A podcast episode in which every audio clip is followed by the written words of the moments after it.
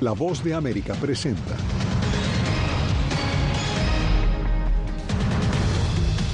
Ya se entregaron a la justicia todos los imputados por interferencia electoral en Georgia. Los 19 quedaron en libertad bajo fianza. Rusia niega haber asesinado al líder mercenario del grupo Wagner que se rebeló contra su gobierno. Nueva variante del COVID-19 podría ser la más rebelde contra las vacunas, según los Centros para el Control y la Prevención de Enfermedades. Y el presidente de la Federación Española de Fútbol se niega a dimitir por besar a la futbolista Jennifer Hermoso. Mutuo, eufórico y consentido, que esta es la clave.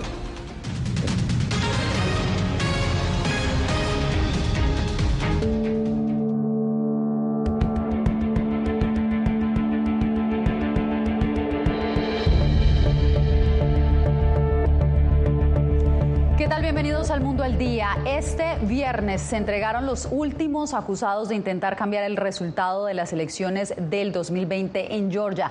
19 en total, incluyendo al expresidente Donald Trump, salieron en libertad bajo fianza. Nuestros enviados especiales continúan en el condado Fulton, en Atlanta. Celia Mendoza, desde la corte, tú tienes la información. Adelante. Gracias, Yasmín. Así es. Para el mediodía de este viernes ya todos los 19 se habían entregado. Sin embargo, las autoridades confirmaron que había uno pendiente que se encontraba detenido después de entregarse debido a que no habían podido arreglar y hacer un acuerdo frente a la fianza y la libertad condicional. Mientras tanto, se espera que el expresidente de los Estados Unidos pueda tener una audiencia en las próximas semanas donde podría en ese momento declararse inocente.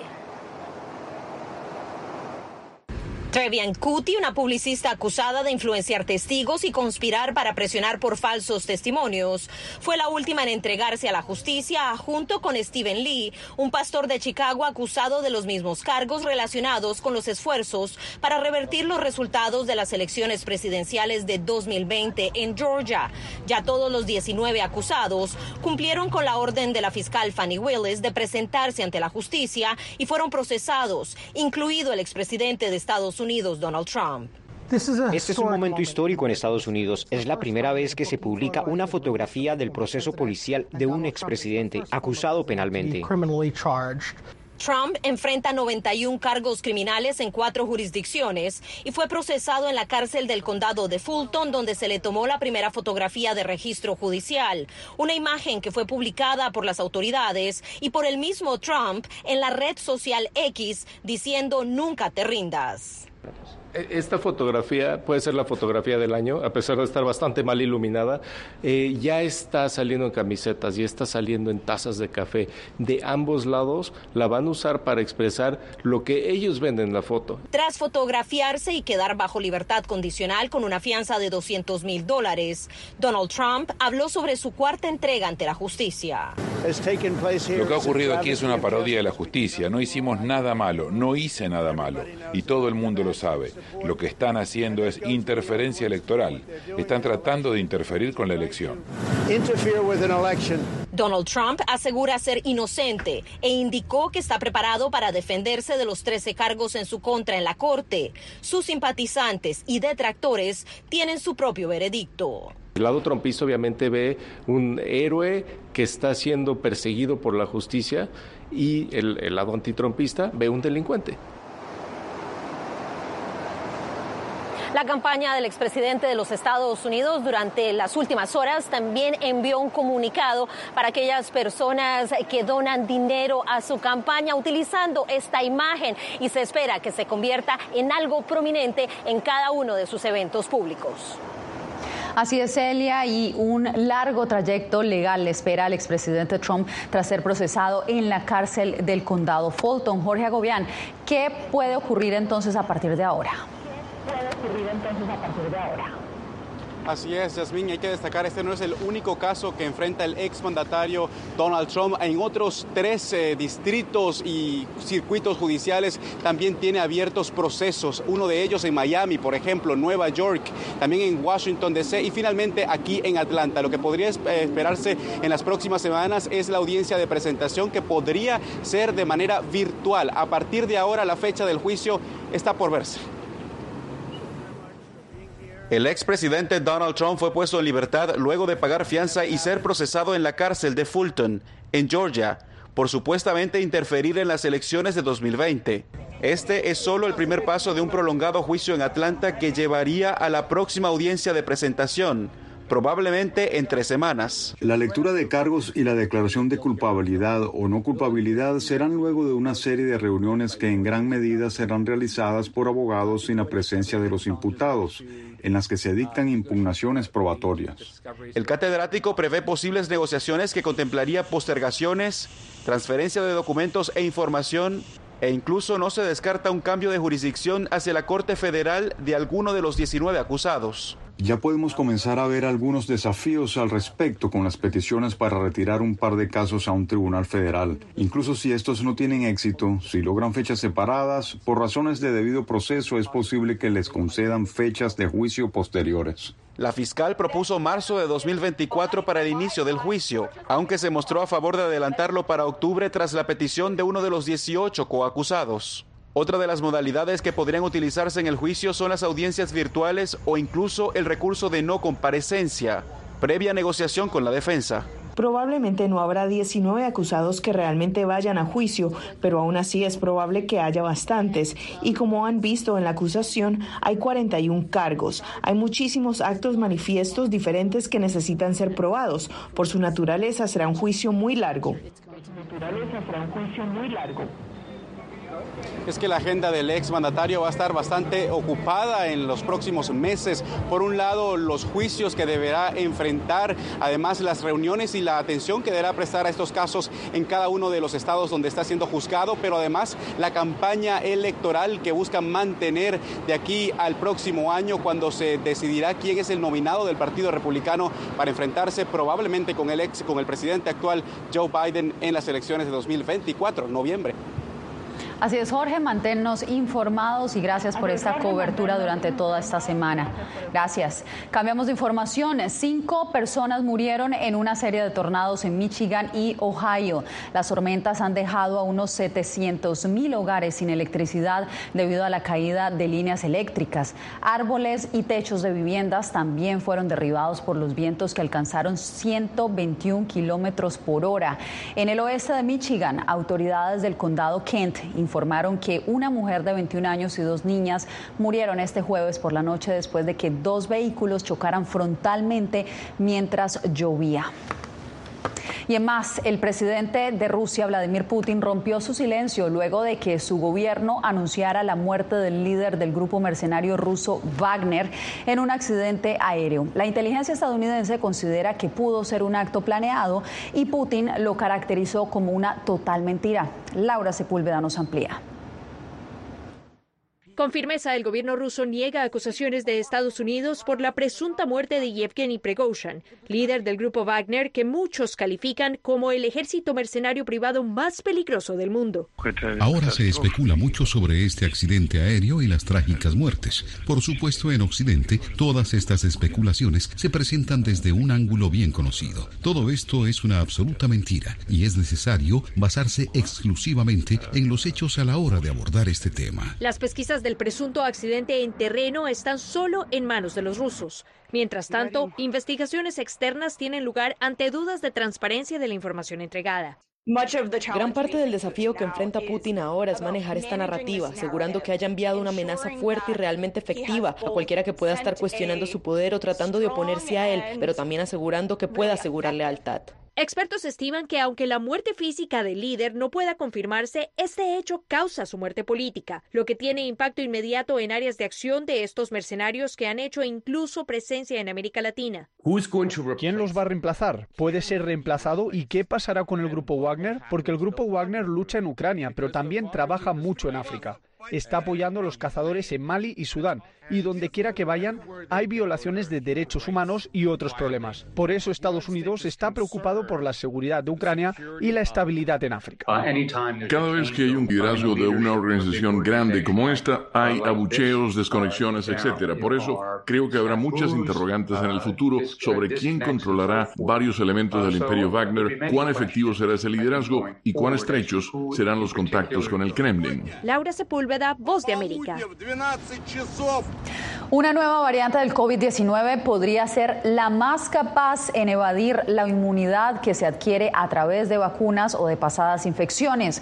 Los Centros para el Control y la Prevención de Enfermedades reportan pocos casos en Estados Unidos, pero continúan investigando el nivel de transmisibilidad. Paula Díaz consultó a varios epidemiólogos.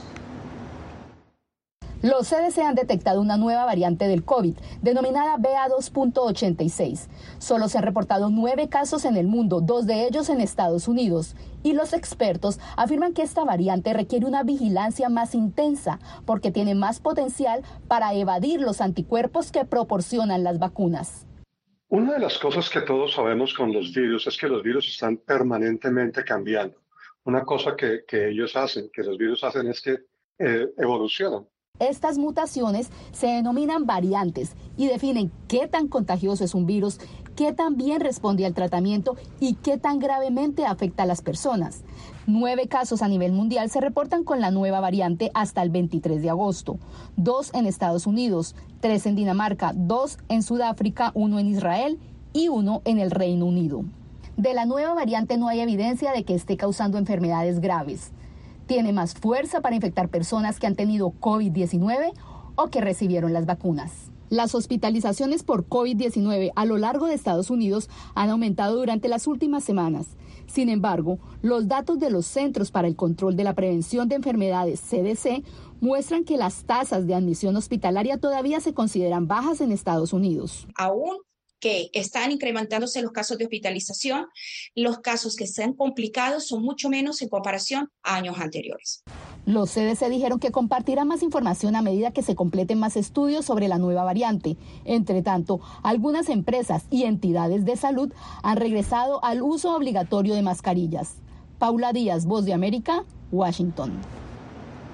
La detención de un anestesiólogo en México ha movilizado a docenas de sus colegas en varias ciudades. La Fiscalía Mexicana lo imputó penalmente tras comprar fentanilo legal en medio de una escasez del anestésico en los hospitales públicos del país. Vicente Calderón desde la frontera nos da los pormenores. Trabajadores de la salud se movilizaron en distintas ciudades mexicanas en apoyo a un anestesiólogo que enfrenta cargos criminales por comprar fentanilo legal. Estamos pidiendo un proceso justo para nuestro compañero. Creemos que ha sido excesivo al actual de la autoridad Gustavo Aguirre, médico de Los Cabos, denunció en redes sociales que las autoridades federales requisaron su casa tras adquirir cuatro cajas de ampolletas del anestésico. Dice tener todos los permisos. Que hagan la ley y que dejen de andar abusando. El presidente de México defendió a su gobierno. Hay que esperar a ver cómo está la investigación. A principios del año, la DEA denunció que la administración López Obradorista no cooperaba adecuadamente en el combate al tráfico de fentanilo ilegal, causante de más de 70 mil muertes por sobredosis en Estados Unidos. Luego México endureció su ley para el manejo de los precursores para producir esa droga. Es una política pública reactiva a un problema que nos están queriendo imponer por parte de los Estados Unidos. Este investigador advirtió de las consecuencias. Los que van a sufrir en un futuro van a ser pacientes que efectivamente necesiten de manera legal esto para operaciones médicas. Y eso es en parte lo que denunciaron los manifestantes. Los médicos aseguran que en los hospitales mexicanos escasea el fentanilo legal y que en ocasiones ellos lo compran como una forma de ayudar a los pacientes. Con este hecho creo que muchos tendrán miedo de hacer estos actos de apoyo social. Un juez ordenó que regresaran su casa al doctor Aguirre. Así lo hizo la Fiscalía Federal, pero de inmediato la volvió a incautar y abrió una nueva investigación contra su esposa. Vicente Calderón, Voz de América, Tijuana. Convencido de pelear hasta el final. Así se mostró este viernes Luis Rubiales, el presidente de la Federación Española de Fútbol, tras las fuertes presiones para que dimita de su cargo por besar en la boca a una futbolista durante la victoria de la selección femenina en el Mundial de la FIFA. Alfonso Beato nos envía el reporte desde Barcelona. Ayer los medios españoles daban por hecho que Luis Rubiales presentaría hoy su dimisión. La sorpresa ha sido mayúscula cuando en el discurso de la Asamblea Extraordinaria de la Federación Española de Fútbol, Luis Rubiales ha repetido hasta en cinco ocasiones que no piensa dimitir. Pues les voy a decir algo. No voy a dimitir. No voy a dimitir. No voy a dimitir. No voy a dimitir. No voy a dimitir. Luis Rubiales ha puesto el foco en Jennifer Hermoso diciendo que el beso fue consentido. Mutuo. eufórico y consentido, que esta es la clave. Esta es la clave de todas las críticas, de todo el proceso que se ha montado en este país, de que fue sin consentimiento. No, fue consentido. Se han producido muchas reacciones a estas declaraciones que parece que hablen de un hecho diferente al que todos vimos por televisión. Bueno, es que yo creo que en ningún momento se tendría que meter a, Jenny, no fue ella la que fue a dar el beso a nadie, ¿no? Es, es, él el que ha hecho lo que no debería y no olvidemos que es el presidente de la Federación Española de Fútbol. Ayer la FIFA abrió un expediente disciplinario contra Luis Rubiales, poniendo en peligro las esperanzas que tiene la Federación Española de Fútbol de organizar los Juegos Mundiales de 2030. Por su parte, el gobierno español ha activado los mecanismos necesarios para forzar su marcha. Recordemos que hay varias denuncias interpuestas contra Luis Rubiales por estos hechos. Alfonso Beato, La Voz de América, Barcelona. Justamente las palabras de Rubiales generaron la reacción inmediata de la futbolista Jenny Hermoso, quien denunció públicamente a través de un comunicado publicado en su cuenta X, anteriormente Twitter, que la versión que ofreció Rubiales este viernes de los hechos es falsa. Lo señaló de crear una cultura manipuladora y rechazó que el beso fuera consentido, asegurando que se sintió vulnerable y víctima de una agresión. Usted no se mueva porque cuando regresemos, la CIDH emite medidas para proteger al presidente electo de Guatemala por amenazas de muerte.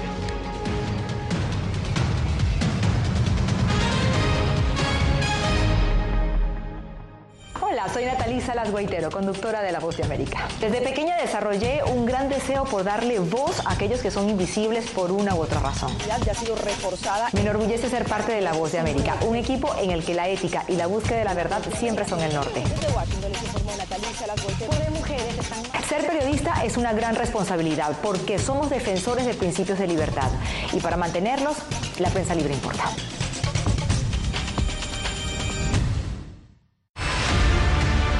No concibo una democracia sin, sin periodistas. El libreto manda a un conflicto constante con la prensa independiente, con los medios de comunicación. Periodismo, la prensa libre importa, una coproducción de La Voz de América con nuestras afiliadas en la región.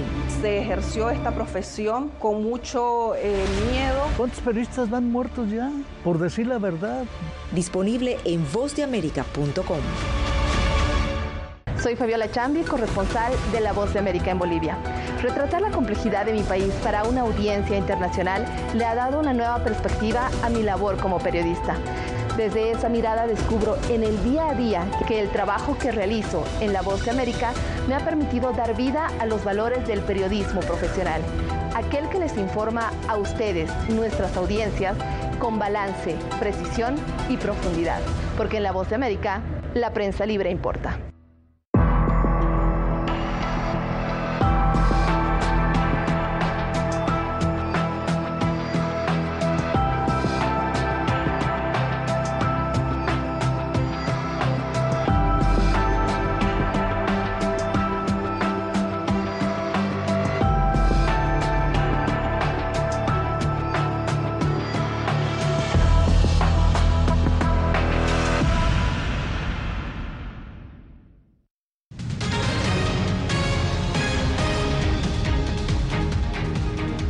La Comisión Interamericana de Derechos Humanos otorgó medidas cautelares al presidente electo de Guatemala, Bernardo Arevalo, presidencial. El organismo del Estado de Guatemala adoptar las medidas necesarias para proteger sus vidas. Eugenia Sagastume nos da la información aceptaron las medidas cautelares a partir de la serie de indicaciones que hay que nos hacen temer la existencia de amenazas directas en contra de mi persona. Así, el presidente electo de Guatemala confirmó que ha recibido amenazas de muerte, por lo cual la Comisión Interamericana de Derechos Humanos otorgó medidas cautelares para él y la vicepresidenta electa, Karin Herrera, tras considerar que se encuentran en una situación de gravedad y urgencia de riesgo de daño irreparable a sus derechos. A través de un comunicado, la CIDH reveló la existencia de dos amenazas. La primera refiere que el 15 de agosto el equipo de seguridad del presidente electo recibió información de al menos tres fuentes distintas provenientes de instituciones estatales sobre un plan para asesinarlo con participación de agentes estatales e individuos particulares. Y la segunda proveniente de estructuras criminales de pandillas, según el Ministerio Público.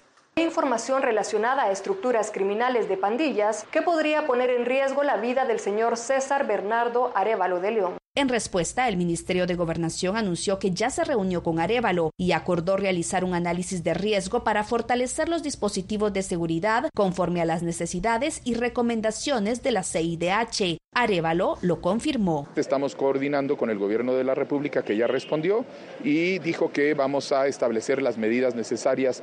Arevalo confirmó que seguirá su agenda cotidiana pese a dichas amenazas. Eugenia Sagastume, Voz de América, Guatemala. Muchas gracias, señora. China continúa ganando presencia en América Latina con su incorporación como observador en el Parlamento Centroamericano. La mayoría de los países del Istmo en los últimos años han roto sus relaciones con Taiwán para establecerlas con el gigante asiático. El informe lo tiene Donaldo Hernández. Centroamérica le dio la bienvenida a China como miembro observador de su parlamento, y para ello expulsó a Taiwán, una isla que Pekín considera parte de su territorio y que algunos países del mundo reconocen como una república independiente. La Asamblea Plenaria del Parlamento Centroamericano Parlacén aprobó por mayoría de votos la incorporación de la República Popular China como Estado observador del órgano ante el Parlacén. La mayoría de los 120 diputados centroamericanos que integran el Parlamento consideran que China debe ocupar esa posición, puesto que de los ocho países del Istmo, seis tienen relaciones diplomáticas con China. Representa una amenaza para la democracia centroamericana. Para el exdiplomático costarricense Ricardo Lizano, la incorporación de China al Parlamento Centroamericano representa una amenaza para Estados Unidos, puesto que China aspira a tener mayor presencia política y comercial lo que le importa es su presencia en la región y desde allí una forma de desafiar la hegemonía norteamericana tradicional en la región que cada vez se ve más lejos. Guatemala y Belice son los únicos países de Centroamérica que mantienen relaciones con Taiwán. Analistas consideran que el presidente electo de Guatemala, Bernardo Arevalo, podría mantener las relaciones con Taiwán. Arevalo ha dicho que, que respetarán la alianza con Taiwán. Sin embargo, analistas consideran que el próximo paso de China podría ser su incorporación como observador en el sistema de integración centroamericana SICA. Donaldo Hernández, Voz de América. Dos sancionados por Estados Unidos integran la nueva directiva del Consejo Nacional Electoral en Venezuela. Los detalles en minutos.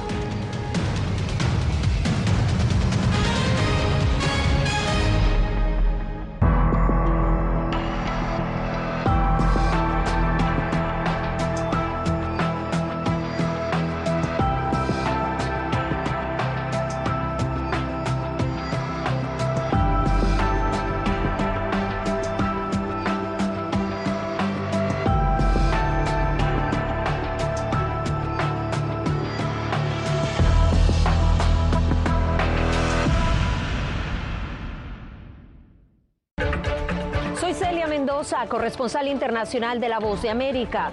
Desde que me uní a este equipo de profesionales hace más de una década, he tenido la oportunidad de descubrir un mundo de noticias que comparto con ustedes. La Voz de América habló con el director. Porque siempre estoy en el lugar de los hechos, entregando información veraz, clara y precisa, manteniendo nuestro compromiso periodístico, porque en La Voz de América la prensa libre importa.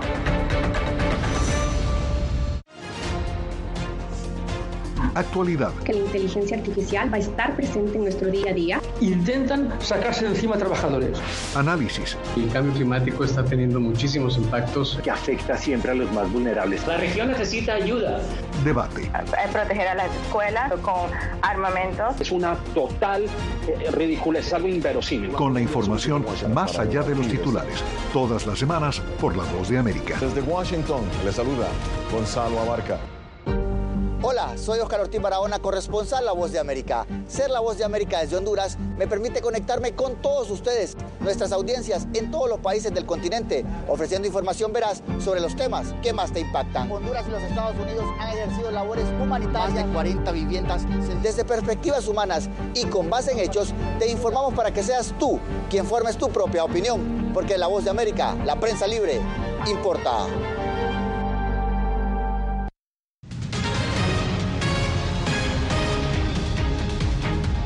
Venezuela designó a la nueva directiva del Consejo Nacional Electoral en medio de fuertes cuestionamientos por la parcialidad política de varios de sus miembros. Adriana Núñez Rabascal nos cuenta. Quedan ustedes investidos y designados.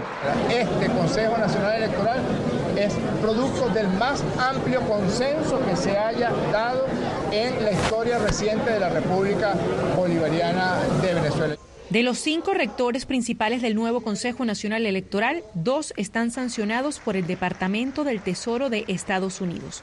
Se trata de Carlos Quintero, quien ya había formado parte del ente comicial, y del exdiputado oficialista Elvis Amoroso. Este último se desempeñó como Contralor de la República y es el autor de las inhabilitaciones a opositores, entre ellos la aspirante a la presidencia María Corina Machado que lo que el gobierno está haciendo con esto es dejar en claro que ellos quieren seguir manteniendo el control sobre el sistema electoral y que no haya, no haya posibilidad de mejoras en ese sentido para bien. Entre los rectores suplentes del árbitro electoral figura el general Fabio Sabarce, excomandante de la Guardia Nacional, señalado de violación a los derechos humanos durante las protestas antigubernamentales y sobre quien también pesan sanciones de Estados Unidos y el Reino Unido. El, nivel de, los, de compromiso que tienen los militares con el gobierno es altísimo, probablemente mayor que el de los civiles, aunque parezca mentira por ley. Las maniobras o las pretensiones de un eh, CNE entregado al sistema será una de las tantas barreras que vamos a derrotar. El nuevo Consejo Nacional Electoral se encargará de organizar las presidenciales de 2024, que por ahora no tienen fecha exacta y para las que la oposición ha exigido garantías de transparencia. Adriana Núñez Rabascal, Voz de América, Caracas. Pausa y regresamos con más en el Mundo del Día en minutos. Hola, soy Yasmín López, periodista de La Voz de América y presentadora del noticiero El Mundo al Día. Informar desde la capital de Estados Unidos es uno de mis mayores logros. Desde Washington, D.C. tengo la oportunidad de llevarles a ustedes las voces que claman por la democracia y los derechos humanos. Transmitir esas expresiones y su diversidad es parte de mi compromiso con ustedes, porque en La Voz de América, la prensa libre importa. En tiempos de cambios, cuando el mundo parece incierto y lo que escuchamos no refleja lo que vemos, buscamos la verdad través de la pantalla de la Cuando nos cuentan solo una parte de la historia, perdemos la confianza. En momentos de crisis, nuestros sueños, esperanzas y deseos de un mejor mañana dependen de una prensa libre. En La Voz de América te traemos las historias que la gente se arriesga a ver. Conectamos el mundo y lo unimos con la verdad.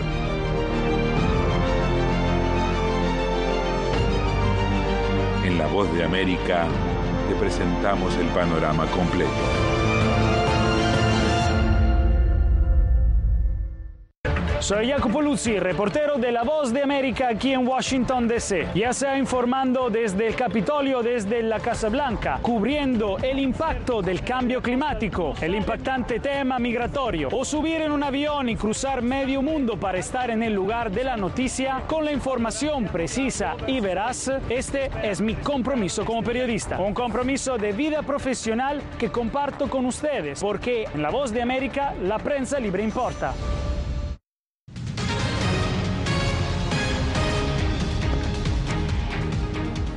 Chandrayaan-3, la nave espacial no tripulada que envió India a la Luna, ya envió su rover a explorar la superficie del astro. Este jueves, Pragyan, como se llama este robot, envió sus primeras imágenes descendiendo de una rampa hacia el satélite natural de la Tierra. El hecho se logra luego de que el miércoles la nave espacial hiciera historia al alcanzar el polo surlunar, lo que permitió a la India convertirse en la la primera nación en llegar a esa área inexplorada que se cree contiene agua congelada. India también es el cuarto país en lograr un alunizaje. Con estas imágenes llegamos al final de esta emisión. Gracias por acompañarnos durante esta semana. Que tengan feliz fin de semana. Les informó Yasmín López.